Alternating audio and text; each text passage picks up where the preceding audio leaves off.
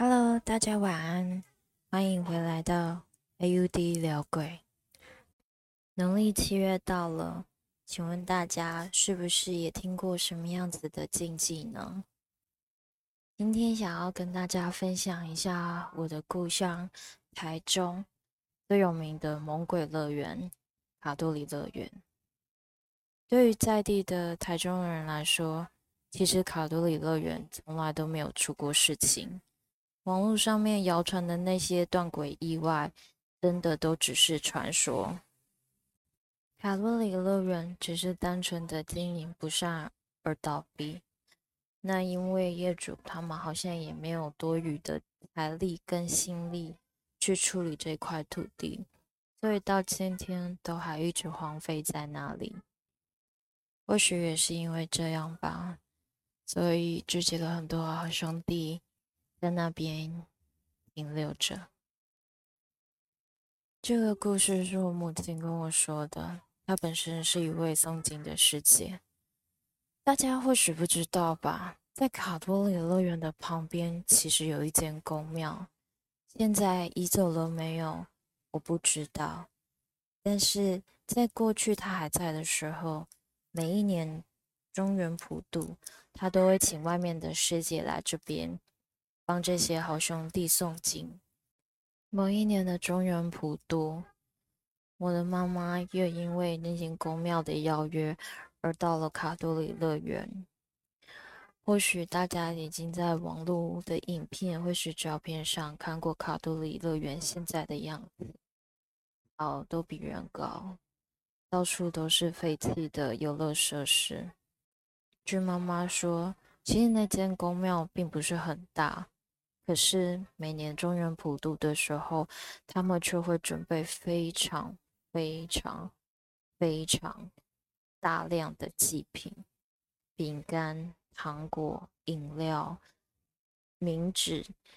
大家应该有参加过一般的中原普渡拜拜吧？如果说那样子的分量再乘以十倍，甚至二十倍。那就是那间公庙所准备的分量了，而你们也可想而知，在那个地方究竟聚集了多少好兄弟。我妈妈的体质并不是阴阳眼，所以其实她是看不到的，但总是有一点感觉得到，这个地方似乎真的是不太干净。当诵经的时间来到。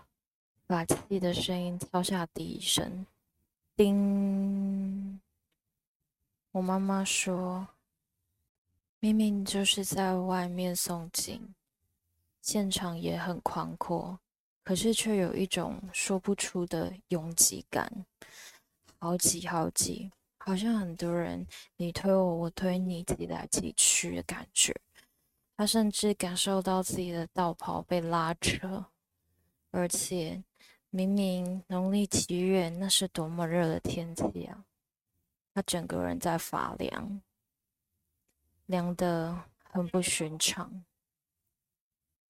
他看了一眼其他师姐，大家似乎也都稍微有一点异状。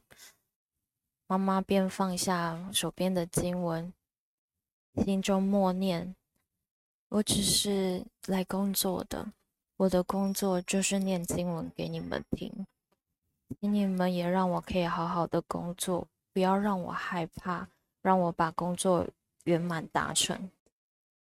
说也奇怪，当他默念完这些话，那个感觉就不见了。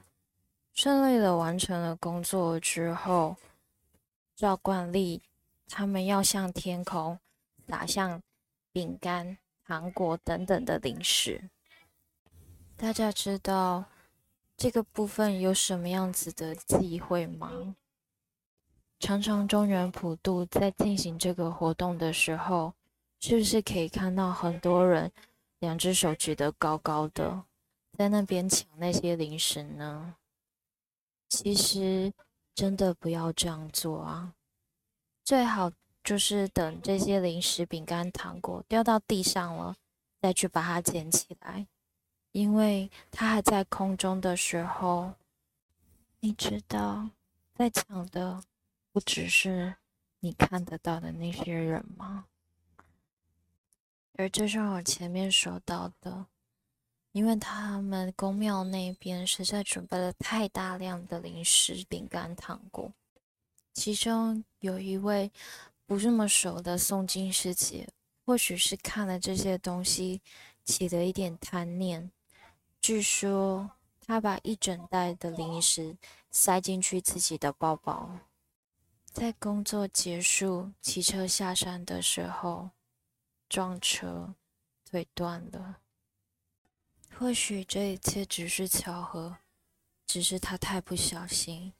但是，在这个特殊的月份里，很多事我们还是宁可信其有，是吗？下次还想听我分享什么样子的故事呢？请记得订阅 AUD 聊鬼哦，我们下次见，拜拜。